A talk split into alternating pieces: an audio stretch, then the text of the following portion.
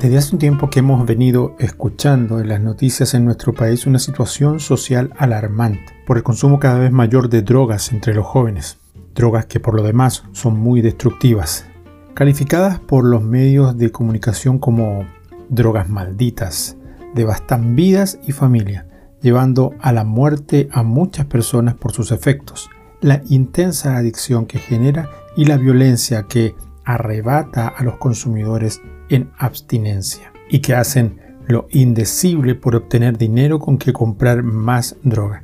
Estas drogas, incluso algunas muy baratas, es consumida preferentemente por personas que no acceden a otro tipo de sustancias más refinadas o costosas. Por eso en algunos países es calificada como el veneno de los pobres.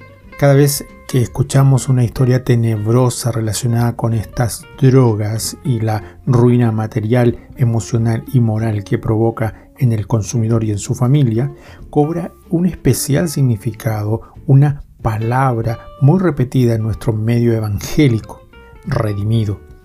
Porque redimido quiere decir rescatado. Hemos sido rescatados por Cristo del pecado y de la condenación eterna pero también fuimos rescatados de una vida miserable, sumida en el fracaso, en el infortunio y en la desesperación. Pensar eso debería llevarnos a sentir responsabilidad, deber y oportunidad.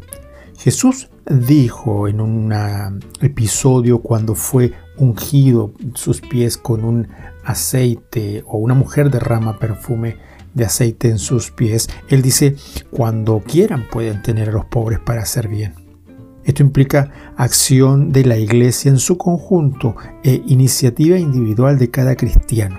Implica comprometernos con esta realidad social que nos golpea, no darle la espalda, sino hacerle frente, llevando el mensaje del Evangelio en hechos y palabras para rescatar vidas sumidas en la perdición.